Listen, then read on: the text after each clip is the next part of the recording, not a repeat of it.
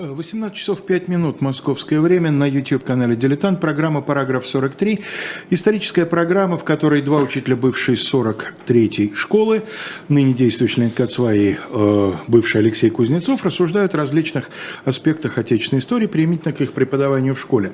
Мы закончили в прошлый раз большой из четырех частей состоящий курс, посвященный Великой реформе, отмене крепостного права, но решили сделать еще отдельную такую, такой автопати, то, что что сейчас называется, да, догуливание после основной гулянки, решили сразу для того, чтобы не прерываться и не, не забылось то, о чем мы говорили, и мы могли бы ссылаться на то, о чем мы говорили в ходе этой большой передачи, поговорить все-таки о некоторых экономических последствиях этой реформы, э, таким образом подвести ее итоги тоже и посмотреть, какой задел она создала на будущее.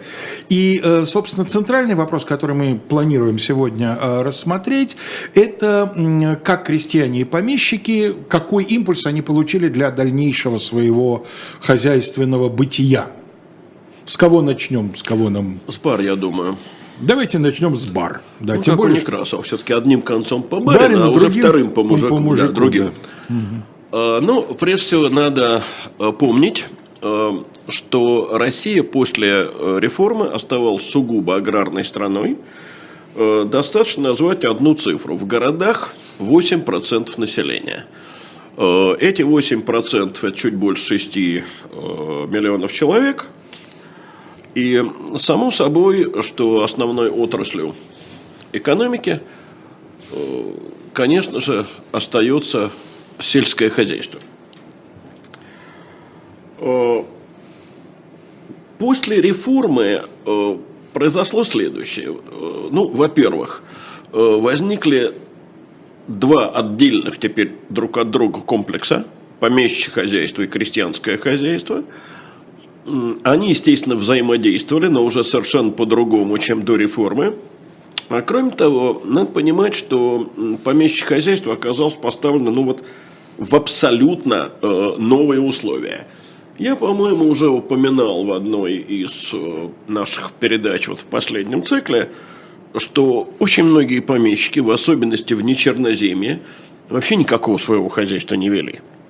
Жили спокойно в городе, получали оброк от крестьян, э, причем крестьяне эти зачастую зарабатывали этот оброк даже вне э, сельского хозяйства – оброк и аренду зачастую, да, потому что они еще часть своих земель часто этим же крестьянам сдавали. Нет, до реформы никакой аренды нет. нет. Ну, какая реформа, когда это, какая аренда, когда это его же крепостные? Э, То есть не было принято, да, э, вот какие-то такие э, денежные отношения? Нет. Просто земля раздавалась в надел, барская запашка не заводилась. Но вот если крестьянин хотел еще Мог он э, у барина за деньги арендовать? Боюсь, что нет, потому что если вся земля барская роздана в наделы крестьянам, то, э, то тогда... Барин просто раздавал всю землю, Конечно, брал с нее оброк. Тогда, нет, крестьянин мог арендовать на самом деле, но тогда получал, что он арендовал уже не у барина, а у соседа э, часть его надела. Угу. Ну, предположим, там в семье случилась беда, э, работник заболел или умер – надел какой-то есть, если барин это все не переделил, а точнее, конечно, даже не барин. Управляющий. А управляющий, бурмистр, э, тогда там могли возникать арендные отношения, но чаще нет. Э, значит, э, итак, у помещика нет ни своей запашки, ни своего рабочего скота, ни своего продуктивного скота, ни своего инвентаря. Если какая-то вдруг барщина производится, то э, крестьяне приходят со своими лошадьми и со своими сохами. Кстати сказать, в барщинных имениях, вот на юге, э, ситуация не намного лучше. Там барская запашка есть. И там есть у помещика, как правило, продуктивный скот. Но, опять же, зачастую нет э, ни рабочего скота, ни собственного инвентаря, потому что все это проделывают крестьяне со своими орудиями. И, соответственно... Лёнь, давай поясним разницу. Продуктивный скот. Продуктивный скот – это коровы, там, не знаю, овцы, которые дают шерсть и мясо. Рабочий скот – это валы и лошади. То есть те, на которых, на которых производится работа, пашня. Угу. Э, пахота, точнее. То есть вся ценность которых именно в их работе, а не в том, что с них что-то можно получить. Ну, лошадь исключительно э, рабочий скот. Ну, почему? В районах, где конина распространена. Не, ну, мы, мы сейчас да. не про Казахстан, а мы про же, классические да. российские ну, регионы, ну, где кумыс не пьют и конину не едят. Э, кстати, я не слышал, чтобы ну, вот существовал такой скажем, религиозный пищевой запрет на конину, но существовала традиция, и конину не ели. Э, лошадь работала. Э, валы тоже рабочий скот. Их, в общем, ну, понимаешь, еще тут дело в том, что когда э, скотина изработанная, то есть она постоянно тащит плуг, ну, да, то есть мясо потом такое, конечно. что есть его будет невозможно. Э, вот. И, соответственно, все это нужно было покупать. Э, выяснилось, э, что денег у помещиков не хватает. Не хватает, потому что надо покупать, помимо всего прочего, еще и э, труд. То есть надо работникам теперь платить. А кроме того, надо покупать многое, о чем, в общем, не задумывались. Надо покупать семена, надо покупать удобрения. Удобрения, кстати, стоили больших денег. И кроме того, ну вот я тоже об этом упоминал, дело в том, что из выкупных платежей, которые помещики получали, э, вычиталась их э, задолженность дворянскому банку, возникшая при э, крепостном праве. И на практике выяснилось, что, в общем, не такие большие деньги помещики получали. Тут надо понимать, что то, что для крестьянина деньги огромные, для помещика деньги несущественные.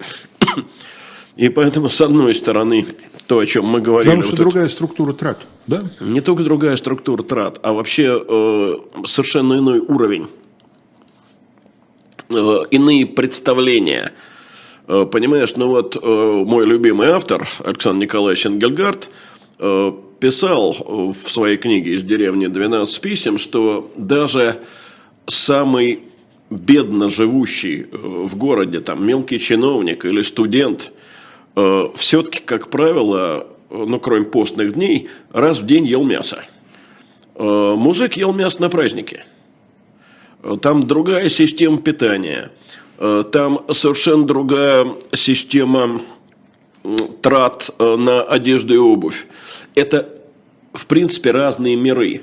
Причем я бы сказал так, что эти разные миры, как это неудивительно прозвучит, сохранились Э, ну, наверное, до второй половины 20 века, во всяком случае, э, потому что я очень хорошо помню, э, значит, как минимум это был конец 60-х годов, раньше я, скорее всего, не помню, а может быть и начало 70-х. Помнишь, вот, может быть, даже ты застал женщины в таких плюшевых жакетах в метро Конечно. и в платках так одевались только деревенские. Городские так не ходили никогда. Даже если это были э, люди из э, ну, социальных низов городских. По крайней мере, в Москве и в других больших городах так уже не одевались. То есть деревенского жителя э, на Московской улице в начале 70-х годов отличить можно было на раз. То есть вот то, что это два разных мира – это очень долго сохранялось. Я, к сожалению, не могу сказать, так ли это сегодня. Думаю, что в значительно меньшей степени. Сегодня скорее в другом месте пролегает эта граница. Ура, великая уравнительная функция телевизора. Он показывает ну, это, один стиль жизни. Это во-первых. А во-вторых, я говорю, сегодня это э, линия раздела пролегает скорее между малыми и крупными городами, чем между малым городом и деревней. Угу. так вот. Лень, у меня возникла такая аналогия, поскольку важный элемент угу. работы учителя – это придумывать для детей понятные аналогии.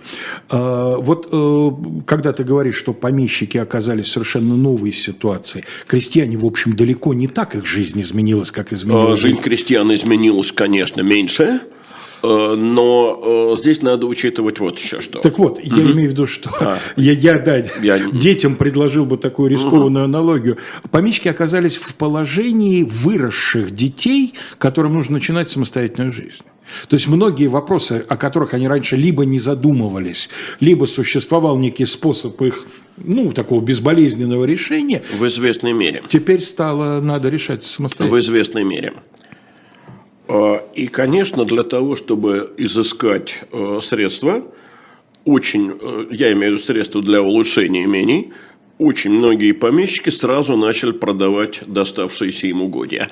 Но э, вот здесь еще одно. Я знаю, что ты любишь салат на вишневый сад. Люблю. Э, Да. Ну, все-таки Вишневый сад – это уже самый конец, вероятно, 19 века.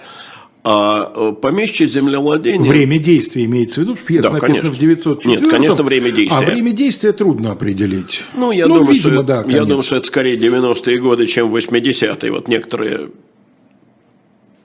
подробности меня наводят на эту мысль. Э, Но продавать землю, доставшуюся им по реформе 61 года и по уставным грамотам, э, помещики начали уже э, в 60-х годах.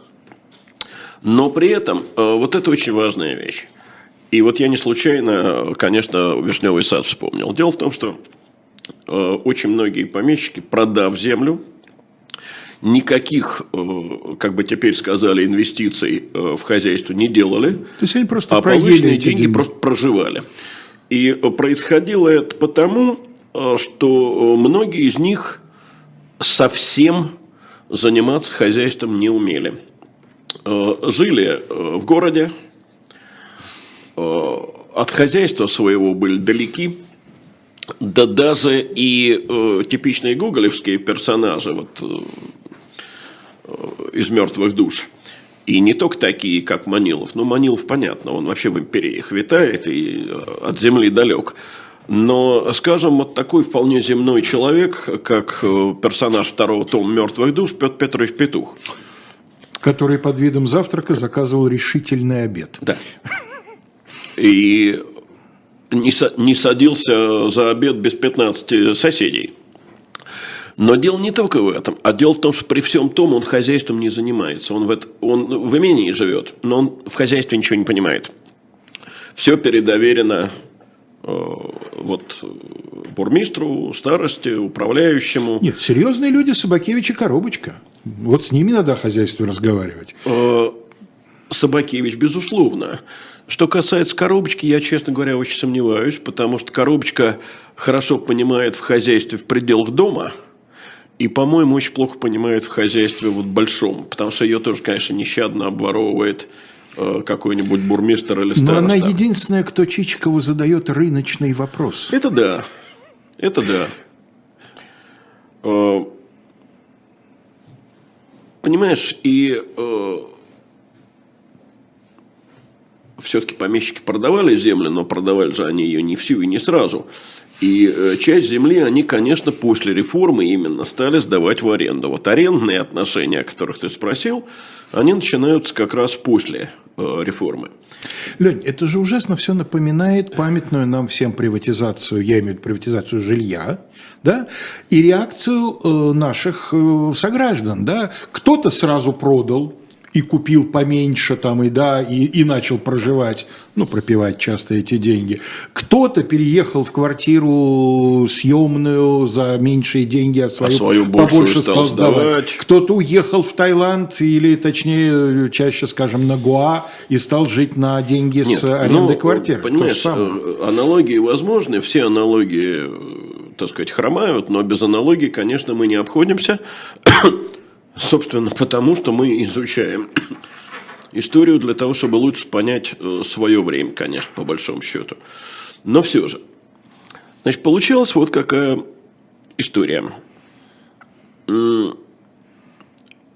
Я хочу сдать в аренду землю. Но дело в том, что у крестьян, которым я могу сдать землю в аренду, денег нет. Им заплатить мне за эту аренду деньгами невозможно. Зато, как выясняется, вот об этом мы редко задумываемся, э, после реформы у крестьян образовался избыток и скота, и рабочих рук. Откуда этот избыток образовался? А вот он образовался от тех 20% э, крестьянской донадельной земли, которые были теперь отрезаны.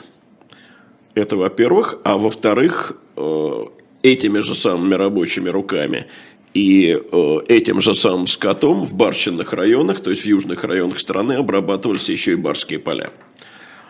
Э, и вот так возникла так называемая отработочная система. Когда э, мужик расплачивался за аренду земли не деньгами, денег у него не было, а работой э, на барском поле. Вот, предположим, за отрезки, за аренду выгона, Э, за аренду пастбища. Ну, в прошлой передаче ты вспоминал того да, же, того же э, совершенно письма из деревни. Но... Хорошее хозяйство, все ведется за отрезки. И, э, казалось бы, это чрезвычайно выгодная вещь.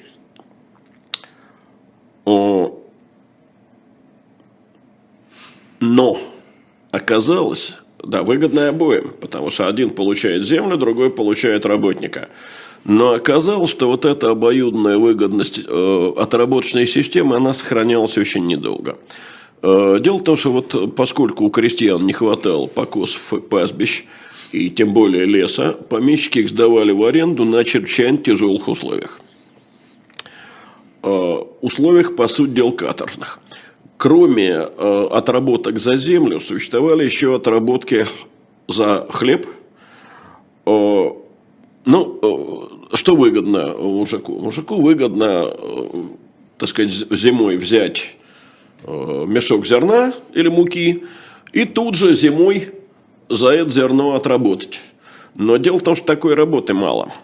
А зимой Зим... это работать выгоднее, потому что тогда у него летом ему Конечно. надо отрываться от своего Кон... поля. О чем и речь. Ну да. Но дело в том, что зимней работы вообще очень мало. Какая там работа? Пилка, колка дров, перевозка товаров – Э, собственно, все. Ну, если мужик рукастый, он может что-то строить, может быть, какие-то строительные работы. Ну, это да. Но, опять же, я не очень уверен, что зимой... Ну да, не всякие работы просто возможны по Конечно, сезону. Конечно, да. не всякие работы возможны, потому усадка там, ну... Не, ну понятно, Тут зимой не очень меньше, большие специалисты, да. И поэтому приходилось наниматься на работу летнюю. А вот летняя работа – это Э, действительно для крестьянина каторга. Э, вот что пишет помещик Орловский. Значит, Орловская губерния, центрально-черноземный район, э, вполне, так сказать, земледельческая губерния. Нанимаются крестьяне обыкновенно с осени, с осени, и берут все деньги вперед почти за год. Но у зимы род велик, говорит пословица. Вот, кстати, изучение пословиц, ну, у каждой, в каждой отдельной стране, наверное, дает очень много интересных сведений для, э, так сказать, анализа быта. Вот у зимы род велик. Бывает, что бедный крестьянин, нанявшись у одного землевладельца, среди зимы отправляется к другому, нанимается у него, потом нанимается к третьему. Когда придет время работать, его вызывают сразу к трем э, лицам, он является к одному, сработает половину работы – потом бросает другому, у другого тоже только начнет работать, бежит к третьему, в конце концов бросает всех и бежит убирать свой несчастный хлебешка, который к этому времени наполовину уже осыпался. Э, иначе говоря, это кабальный наем. Э, при э, кабальном наеме, естественно, хлеб стоит дорого, труд дешево, потому что спрос э, на рабочие руки зимой и весной э, еще не велик, ну, осенью тоже, а голод зимой и весной уже угрожает. Голод, собственно, начинал э, встречать крестьянина уже после Рождества. И поэтому, если мы сравним цены при кабальном зимнем найме, ну, нет понятия осенний наем, есть понятие зимний наем – и э, при вольном летнем найме, то эти цены различаются в 2-2,5 раза. Вот здесь э, нам э, в чате напоминают э, сведения, полученные от Льва Николаевича Толстого, о том, что зимой крестьяне, ну им наблюдавшиеся, шли в извоз. Кто-то в извоз, кто-то в какие-то другие работы, кто-то там... Конечно, сказать... шли в извоз. Конечно, уходили многие в город. Но все это поглощало относительно небольшую э, часть крестьянского трудового ресурса. То есть Москва не резиновая, да? Она Абсолютно. не могла вместить всех желающих Ну, я зимой... назвал 8% э, городское население. Ну вот, да. И, Соответственно, и, и оно максимум может удвоиться Сколько зимой. Э, работы э, город может, так сказать, предоставить. Извоз, конечно, но где-то есть извоз, где-то нет извоза. И казалось бы, для помещика такая отработочная система-то очень выгодна, потому что ну, дешево платишь. Это правда. Но только вот выясняется, что она и для помещика невыгодна вскоре оказывается. Потому что при отработках, значит, отработки за угодья или отработки за хлеб, который взят и, как правило, уже съеден. А, значит, крестьяне на такой работе работали крайне некачественно. Иной раз, я так понимаю, хуже, чем на дореформенной барщине. А, в результате качество обработки земли никакое – урожаи э, падают, и в результате ничтожные, э, так сказать, затраты э, оборачиваются столь же ничтожными доходами, а иногда даже убытками. Но тут еще есть одна проблема. Дело в том, что надо понимать, кто идет на отработки. Что такое мужик на отработках? Это должен быть мужик, во-первых, крепкий физически. В деревне тоже были слабосильные. И они для работы не годятся. Во-вторых, у такого мужика должна быть приличная лошадь, а лучше парочка. А, и у него должны быть ну, более или менее приличная упряжь, саха, а лучше плуг. Но дело в том, что зажиточный крестьянин не идет на отработку. Я немножко позже скажу о категориях крестьянства, которые в это время можно выделить в деревне, если успеем. И беднота э, для отработок не годится, зажиточный не идет, значит, э, основная база отработочной системы – это среднее крестьянство. Но год за годом, находясь на отработках, крестьянин разоряется, опускается в ряды э, бедноты, и получается вот что. Вот это уже пишут члены дворянского общества взаимного кредита. Большинство наших хозяйств рассчитано на существование у крестьян необходимых для обработки земли орудий и рабочего скота. И этот расчет оказывается именно теперь несостоятельным, так как число безлошадных крестьян, возраставшее из года в год, в последнее время быстро увеличивается. Если я не ошибаюсь, это 80-е уже годы. Приходится перестраивать хозяйство на капиталистический лад. Это не советский историк пишет. Да, это интересно. Это источник. Угу. Приходится перестра... переустраивать хозяйство на капиталистический лад, заводить живой и мертвый инвентарь, иметь готовый оборотный капитал и так далее. А, что понималось в то время под а, то есть он под капиталистическим э, вот лагом понимает, раз... что э, работник приходит только с рабочими руками. Не да? только. Ему не только предоставляется... это. Это само собой. Но э, прежде всего он имеет в виду, что работник работает за плату. Не отрабатывает за землю, угу. а работает за деньги. И вот если мы посмотрим, так сказать, ну, в целом по стране статистику, то в 80-х годах э, ну, основные работы, которые требовали качественного выполнения, это вспашка, это бараньба, это сев, уже выполняют батраки.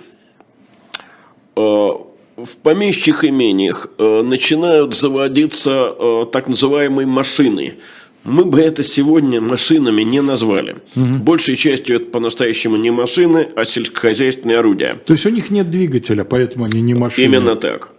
Это железные плуги, это железная барана, это сеялка, жатка. Веялка. Кон... Ну, веялка, кстати, самое простое. Ну да. это конные молотилки, конные грабли. И единственное, что действительно... Льномялка, не ручная, а механическая. Да, да, да. И вот единственное, что можно назвать по-настоящему... героиня одного из рассказов юного врача Булгаковского. А, да. Что по-настоящему можно назвать машиной, вот это уже машина. Это паровая молотилка. Угу. Кстати, а, вот Которые здесь... обычно, я так понимаю, покупали в складчину, все-таки на несколько хозяйств. Помещики. Есть... Помещики чаще нет. Помещики чаще нет. Вот община, да. А, ну, тут надо вот еще что вспомнить. А, мне в свое время пришлось работать довольно много с э, вот, подобным материалом. И вот читаю я отзывы крестьян, причем крестьян, э, по сути дела, столичной, московской губернии, Можайского уезда, на вопрос о том, почему они не используют железную барану. Так. У них борны деревянные. Ага. В лучшем, значит, ну, для городского человека – Барана представляет собой решетку, к которой э, приделаны острия, клинья. Вот этими клиньями она, собственно, рыхлит э, землю. Бывал деревянная э, барана с железными клиньями. Бывал целиком железная барана. Так вот, все ответы сводятся так или иначе к одной фразе. Наши лошади не потащут железные бараны изнищали лошади, сами легче железные бараны стали. Я вот эту фразу выучил наизусть, настолько она меня поразила в свое время. Действительно, для железного плуга вместо сахи, для железной бараны требуются крепкие, сытые кони. Э, между тем, э, самая большая проблема, с которой сталкивался крестьянин э, по реформенной деревне – это бескормица. Но для нормальной передачи нужны сытые и крепкие ведущие, поэтому мы ненадолго сейчас прервемся на рекламу, а потом вернемся к бедным лошадям.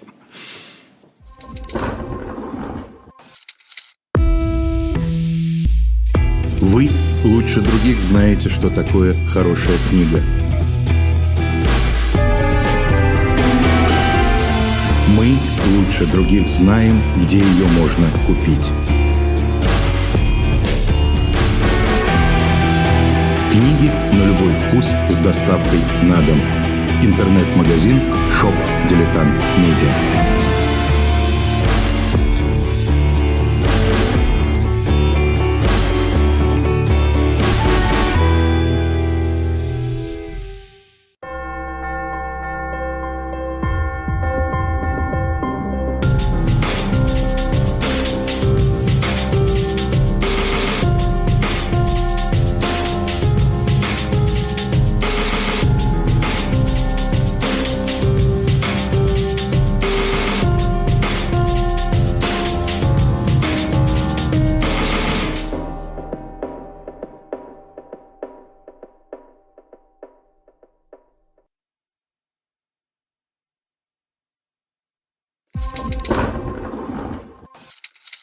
Ну, а почему я упомянул про сытых ведущих? А главное, конечно, не сытые ведущие, нормально функционирующая инфраструктура нашего небольшой редакции, потому что напоминаю, что приобретая любой товар на shop.diletant.media, вы одновременно тем самым и э, оказываете нам определенную финансовую поддержку, которая заложена в цену наших товаров. Сегодня мы предлагаем вам внимательно посмотреть, мы подняли повыше на сайте shop.diletant.media различные уникальные, антикварные, букинистические, точнее, правильнее будет сказать, издания. Порой там много всего интересного, но совершенно э, разнообразная, что называется, номенклатура. Ну, например, мне как-то запало в душу несколько подшивок за разные годы журнал «Веселые картинки». Я вполне допускаю, что кто-нибудь захочет подарить своему внуку для того, чтобы дитя могло вообще себе представить, как дедушка или бабушка в свое время жили, в смысле, э, чему они радовались, что они учили, какие Или стишки. просто поностальгировать. Ну и самому человеку, да. разумеется, поностальгировать.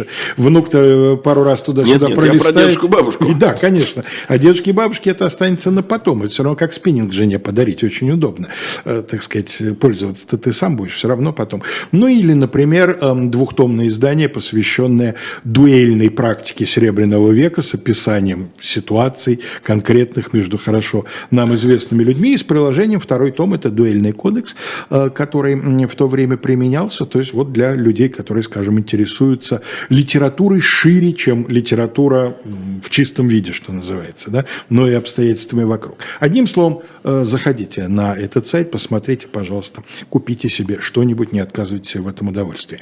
Ну, а мы э, остановились на том, что многие технические новшества не могли внедряться, просто потому что их невозможно было использовать. Они не могли внедряться в крестьянских хозяйствах, а в помещичьих хозяйствах они как раз внедряться начали.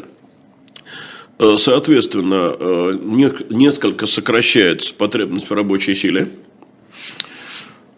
И окрестных крестьян, в общем, нанимают Э, главным образом на время уборочной страды, когда не так важно качество работы, как важна ее скорость.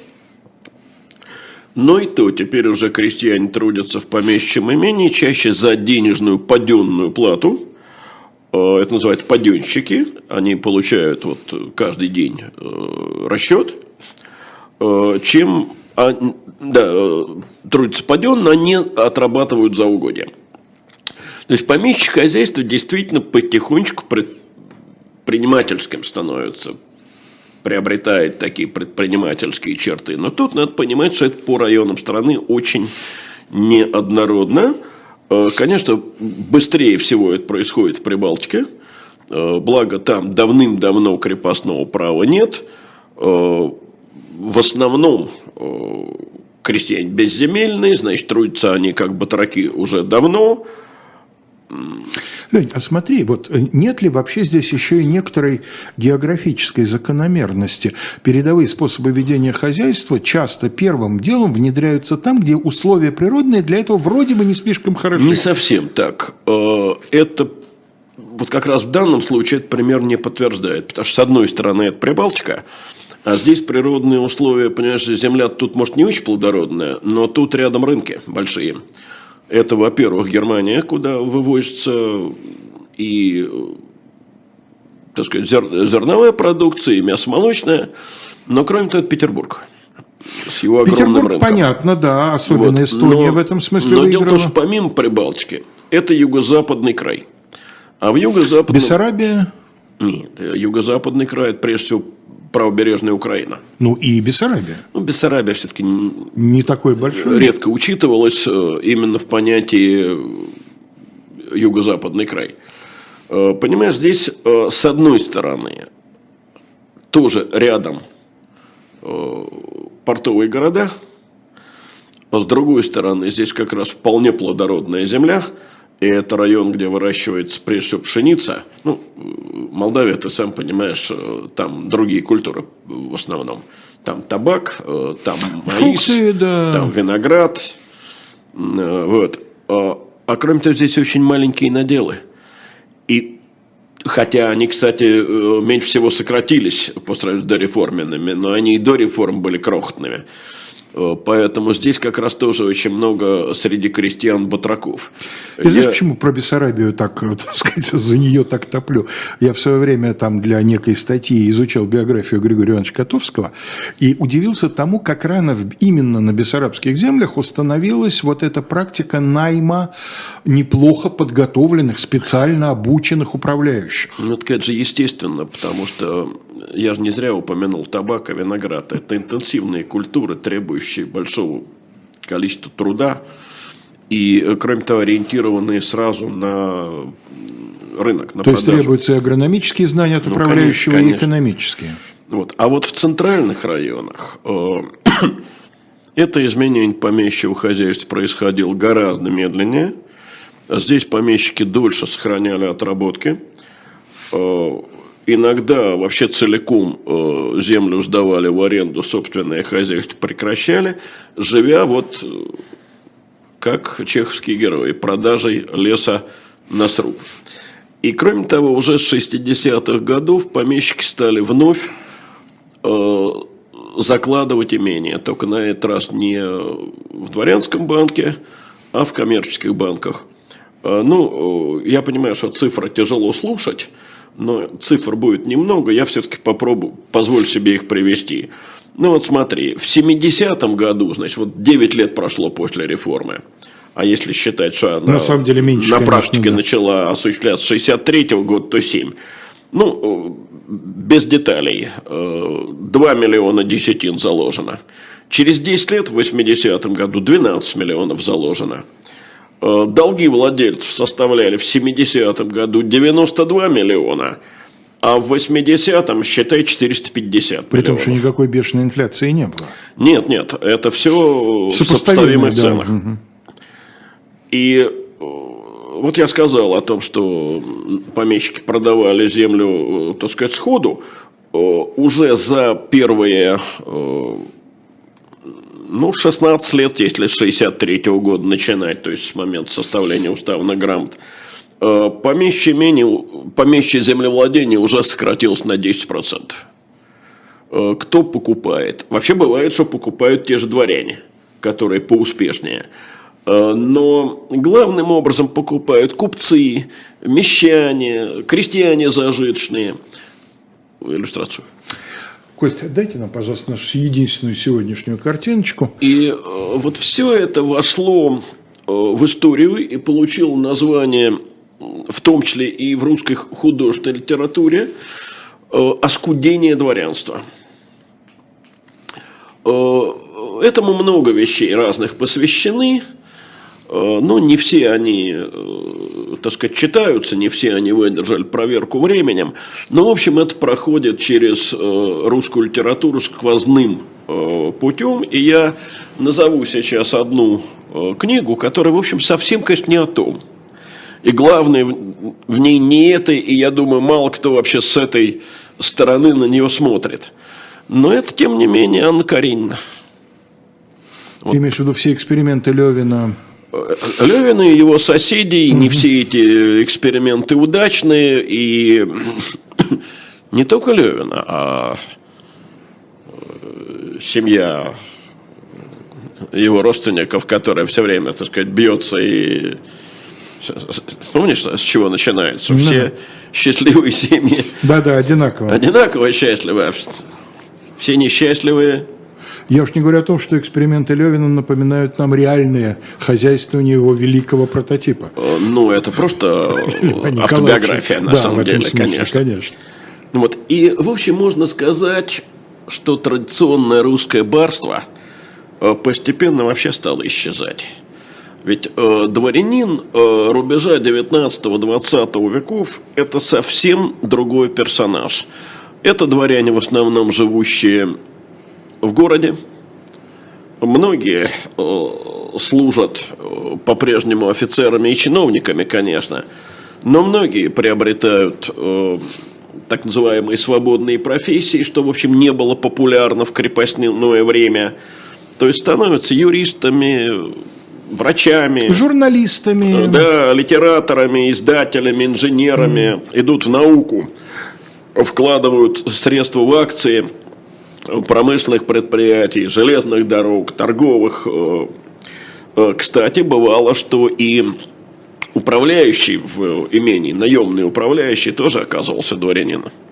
Почему нет? Э, Ну, потому что как-то раньше это... Ну, даже, даже при старой системе это мог быть отставной офицер, какой-нибудь, да, штабс-капитан. Ну, а теперь это, в общем, Да. более-менее норма. Чем все это вызвано? Ну, во-первых, конечно, и это главное, отсутствием опыта.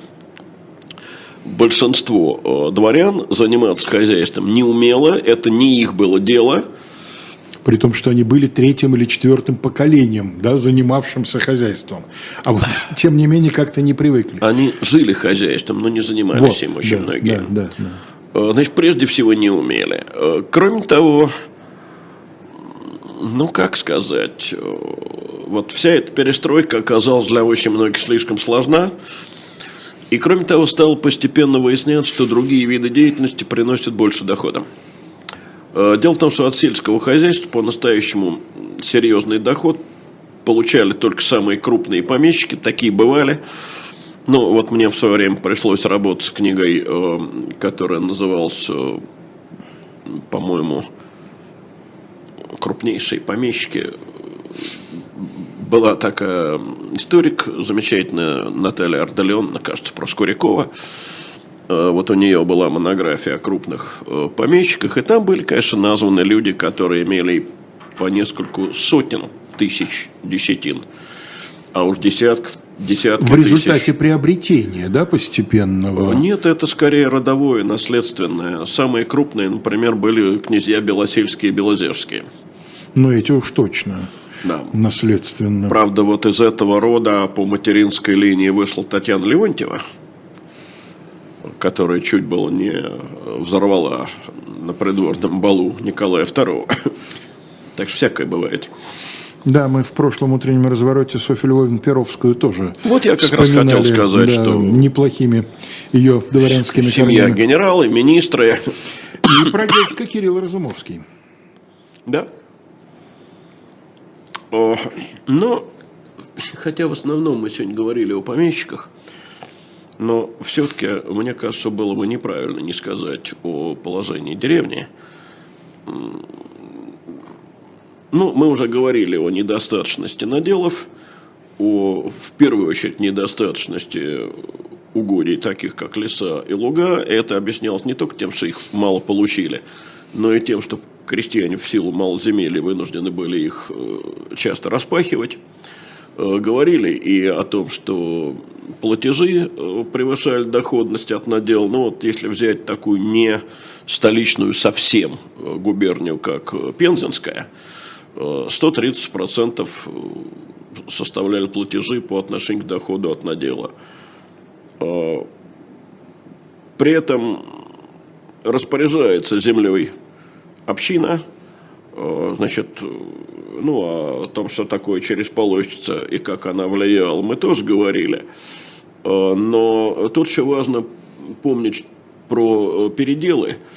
И передел совершенно лишал крестьянина стимула к качественной обработке земли, потому что при следующем переделе участок мог перейти к другому владельцу и, как правило, переходил к другому владельцу. Получалось так, что я буду надрываться для того, чтобы землю улучшить, удобрить, и, а воспользуется плодами моих усилий сосед. И вот я приведу еще один факт, тоже меня совершенно потрясший в свое время. Это из книги знаменитого историка Николая Михайловича Дружинина о пореформенной русской деревне. Правда, речь шла, по-моему, там то ли о Тамбовской, то ли о Воронежской губернии. То есть, то есть о губерниях о... плодородной земли достаточно. Да, о черноземных губерниях. Угу. Ну, потому что, конечно, если заниматься хозяйством где-нибудь на Ярославщине, этого совсем делать нельзя. А речь идет вот о чем. Есть такая, ну, как сказать, довольно утомительная работа, требующая большого труда. Вывозка навоза на поля навоз надо вывести и по полю Кучками разровнять. разложить достаточно ровно, да. Да, а, так вот, я, значит, вспоминаю просто семинар э, на втором курсе, где мой однокурсник при слове «навоз» позволил себе фыркнуть и получил от э, нашего преподавателя лекцию том, дли, длинную вообще... лекцию о том, что булки не растут на деревьях. Угу. Так вот, крестьяне, о которых пишет э, Дружинин, годами не вывозили навоз на поля, а вместо этого сваливали его во враги. То есть просто-напросто да, выбрасывали да, ценнейшее потому, удобрение. Потому что э, не было времени, э, это требует, я повторяю, больших усилий и э, времени. Э, но надеялись на естественное плодородие почвы, как говорил один мой знакомый уроженец Тамбовской области, у нас, если воткнуть телеграфный столб, то вырастет дерево. Ну, все-таки Тамбовский чернозем, полтора метра глубины, эталон плодородия. Но и такую землю можно в конце концов испортить. При этом огородные участки, которые не подлежали переделам, всегда были переудобренными. И вот это в чистом виде влияние общины. Скажи, Лень, пожалуйста. Сейчас, одну секунду. Ага, ну Я да. вот просто закончу одну мысль. Мы говорили о том, что вот, ну, община просуществовала до 1906 года. Но я очень хочу обратить внимание на то, что дальновидные люди с самого начала понимали гибельность общины. Э, вот 65 год. Э, была такая газета, ну, правда, газета помещая, называлась она «Весть».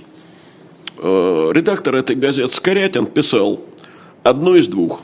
Или опека, крепостное право со всеми их дурными, как и хорошими сторонами, или свобода со всеми ее логическими последствиями. Обогащение, самостоятельность для людей способных, трудолюбивых, бережливых, трезвых, наконец, владеющих необходимыми для самостоятельного хозяйства средствами и подчиненность, зависимость, батрачество на долю неспособности, лени, невежества. Середины тут нет.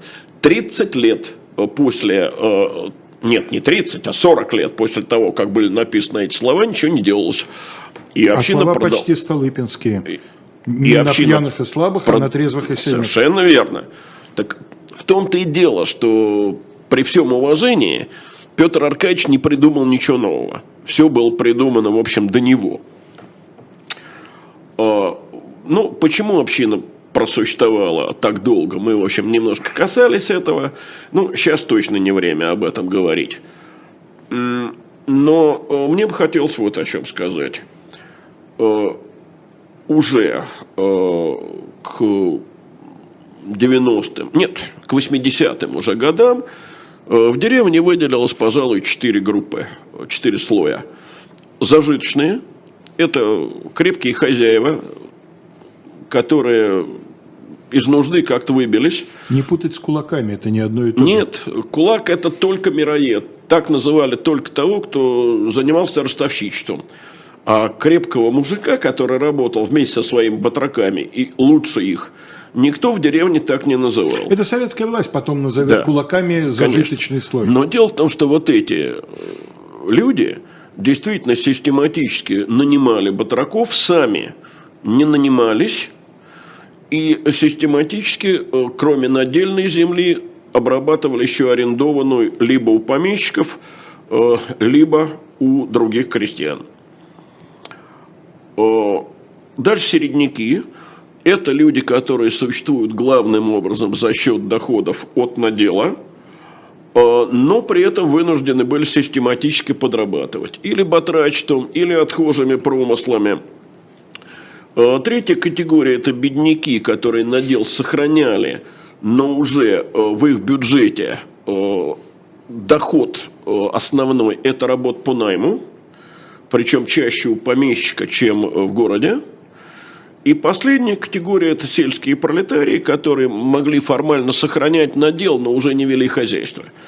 И существовали либо за счет батрачества, либо за счет отхожих промыслов. Э, большинство в деревне сохраняли середняки и бедняки. И вот что пишет по поводу быта э, повседневного деревенского э, Николай Златовратский, это народнический писатель и публицист, у него есть книга «Деревенские будни», и вот он пишет так. При шести десятинном наделе, в котором поемный лук и по десятине леса на душу, во-первых, община... То есть хорошо. Да. Во-первых, община должна снимать в аренду участок земли по полторы десятины на душу, и, во-вторых, каждый двор должен отпустить от себя одного-двух работников в зимний отход на сторону. В этом случае он исправит все повинности, недоимок у него не будет, муки хватит до новой, то есть до нового урожая, избу покроет тесом, раза два-три в неделю будет пить чай, это свидетельство богатства, да, да. и кое-что останется на выпивку. Если во дворе нет лишнего работника, уходящего на заработок – или сам хозяин не идет в заработок, он, отправив, оправив без недоимочной повинности, никогда не соберется с силами вывести хорошую избу, а, покрыть ее тесом, будь то кусываться соломой, хлеба у него не хватит до весны, чай пить не сможет, есть станет скверно даже по мужицкому масштабу и неизбежно а, втянется в долги. И еще одно свидетельство, опять Энгельгард. Ну, просто книга такая, от которой в этой теме не уйдешь. С осени, когда еще есть запас ржи, едят вдоволь чистый хлеб. Подают кусочки нищим. Но вот хозяин замечает, что хлебы короткие. едят поменьше, не три раза в сутки, а два, потом один. Хлеба короткий, имеется в виду, заканчивается. Заканчивается мука, да. запас, конечно. Прибавляют к хлебу мекины. Мекина – это вот перемолот Чешуйки, да, чешуйки, вот э, зерна. Есть деньги. Осталось что-нибудь от продажи пеньки за уплатой подати, хозяин покупает хлеб. Нет денег, сбивается как-нибудь, старается э, занять вперед под работу, э, призанять, когда нечего больше есть, дети, старухи, старики надевают сумы и идут в кусочки побираться по соседним деревням. Хозяин, между тем, хлопочет, ищет работу, достает хлеба, разжился хлебом. Дети уже не ходят в кусочки. И хозяйка опять подает кусочки другим. Нет хлеба. В миру прокормиться можно кое-как до весны. С голоду никто не помирает благодаря этой взаимопомощи кусочками. То есть вот жуткая на самом деле картина, когда нищенство пов- это повседневность. Вот это то самое, что вошло в поговорку. От тюрьмы и сумы, конечно, Вот, да. От сумы, не зарекайся. Э, И ходящих в кусочки не путали никогда с нищими. Это принципиально разные категории. Нищий – это профессионал. Но дальше есть трагическая фраза. Худо, когда не только хлеба нет, но и корму нет для скота. Скот в миру не прокормишь. И э, вот здесь надо э, вот о чем сказать. Меня в свое время поразила м, традиция, когда э, осенью крестьяне продавали лошадей. Продавали очень дешево. Весной покупали их заново. Покупали очень дорого. В чем смысл операции? Избежать падежа. Нечем кормить. Уж лучше продать и весной купить дорого, чем затратиться на корм. Э, вот на фураж. А если лошадь падет, это катастрофа. Э, Теперь ты хотел вопрос какой-то задать, а я сказал, что подожди. Я хотел задать вопрос вот к ситуации, когда э, постоянные а, переделы, переразделы земли внутри общины приводят к тому, что люди не хотят в эту землю вкладываться надолго, понимая, что на следующий год этот... э, Ну, не на следующий год. Ну, Э, так- Переделы никогда не проводились чаще шести э, раза в шесть лет. Ну окей, там через 2-3 года, Да. может быть, э, именно этот кусок земли уйдет соседу. Община – коллективный разум, теоретически, да, вот это же понятно крестьянам гораздо лучше, чем нам, нам надо объяснять, им не надо все это объяснять. Э, Почему община не могла предпринять никаких мер к закреплению вот этих вот... Э, Ну, прежде всего, потому что менялся состав семей. Кто-то умирал, кто-то рождался. А почему нельзя было какое-то ядро сделать не несменным? Вот этот участок у тебя останется Потому что в крестьянском случае. быту самое главное – это соблюдение равенства, справедливости. да? Абсолютной справедливости. Вот, э, и справедливость понимал только как равенство. Ну, вот Все, вот- что вне надела, это э, ты хоть обожрись этой землей. Вот ты, э, у тебя надел три десятины там, на душу, ты можешь купить 20, это нас не касается. Но внутри надела до миллиметра. Ну вот мне кажется, это как раз до сих пор есть в психологии понимание справедливости как абсолютно ну же, идеальной знаешь, ты же знаешь, э, что когда началась Столыпинская реформа, так пускали красного петуха, э, ушедшим на отруба и тем более хутора. Конечно. И, конечно, это уравнительное сознание, оно сохранилось. И, кстати, это уж совсем другая тема, далеко не сегодняшняя. Но вот отношение к реформаторам 90-х годов, Абсолютно. Я вот про это думал полпередачи мы сегодня. понимаем, каким оно было у очень многих, оно, конечно, объяснялось тем, что а что это, вот, а что это он живет лучше меня?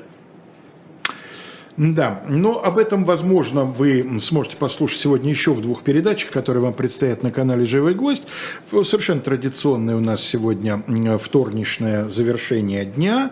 В 19.05 в программе «Особое мнение» хорошо вам известный экономист-финансист Олег Вьюгин. С ним э, беседует Антон Орех.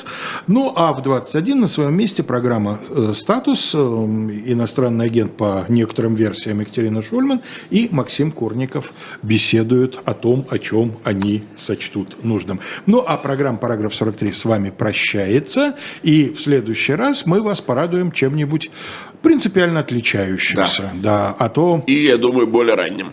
Да, эм, а то народ пишет тут в чате, у нас уже пятый раз, тут помещики. У вас, голубчики мои, не пятый раз помещики, а стотысячный раз разговор о том, чего вы съели и что вы собираетесь съесть. А вот помещики пятый раз у нас, у меня, у Леонида и у тех, кто нас слушает внимательно. Всего вам самого доброго.